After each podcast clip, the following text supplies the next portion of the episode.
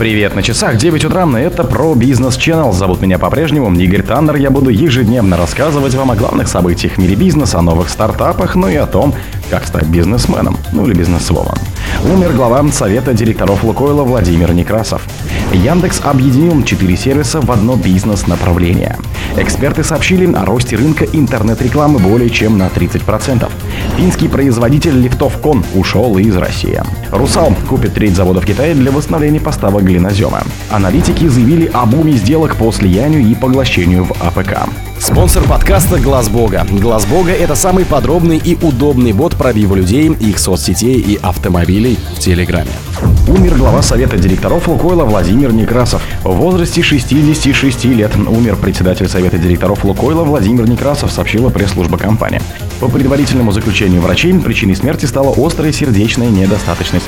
В компании отметили, что Некрасов почти 50 лет посвятил работе в нефтегазовой отрасли, пройдя путь от слесаря-ремонтника до генерального директора Лукойла Западной Сибирь. После чего он работал в должностях первого вице-президента компании, советника президента и председателя совета директоров, всегда демонстрируя выдающиеся управленческие способности и идеи по развитию производства.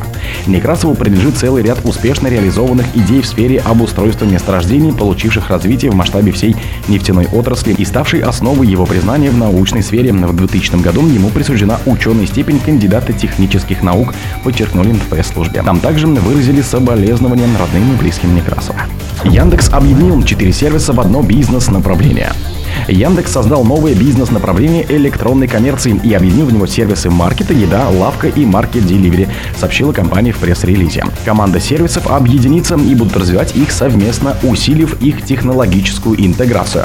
В рамках нового направления планируется создание сквозных рекомендательных алгоритмов, по которым персональные подборки товаров для пользователей будут формироваться на основе их предыдущих покупок на разных площадках Яндекса.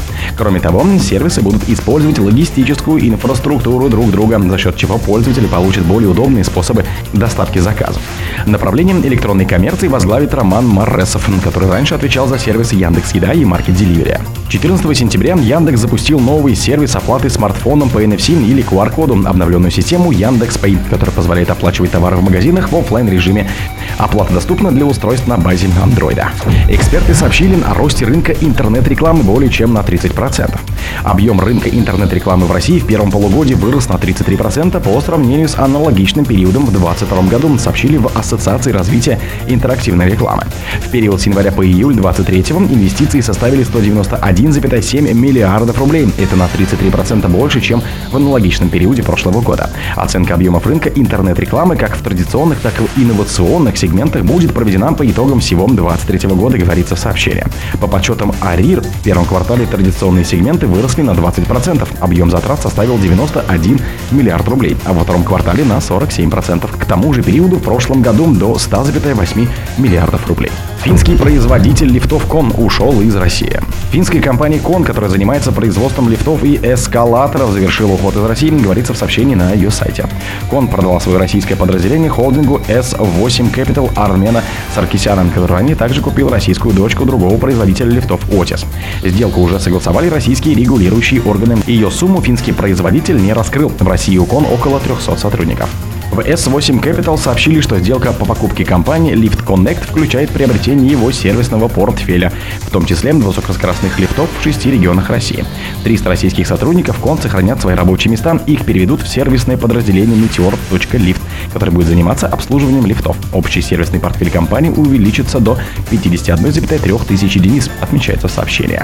Русал купит треть завода в Китае для восстановления поставок глинозема. Русал подписал соглашение о приобретении 30% акций китайской металлургической компании за 1,911 миллиардов юаней или 266,89 миллионов долларов. При расчете использовался курс 7,16 юаня к доллару, следует из сообщений компании на гонконгской фондовой бирже.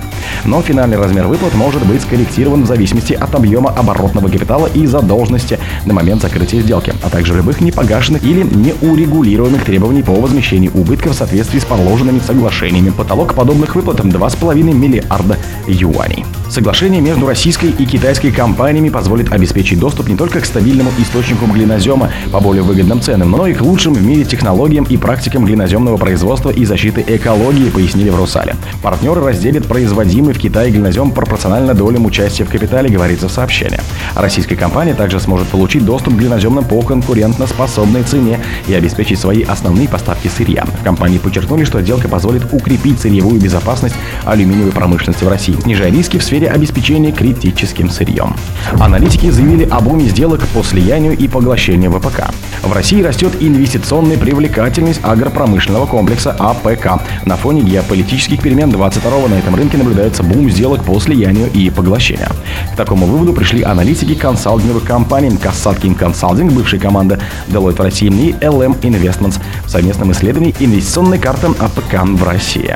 Эффективность компании в АПК находится под давлением из-за роста себестоимости. Тем не менее, с 18 по 22 год рентабельность рынка АПК имела устойчивую тенденцию к росту с 7,8 до 14%, отмечается в исследовании.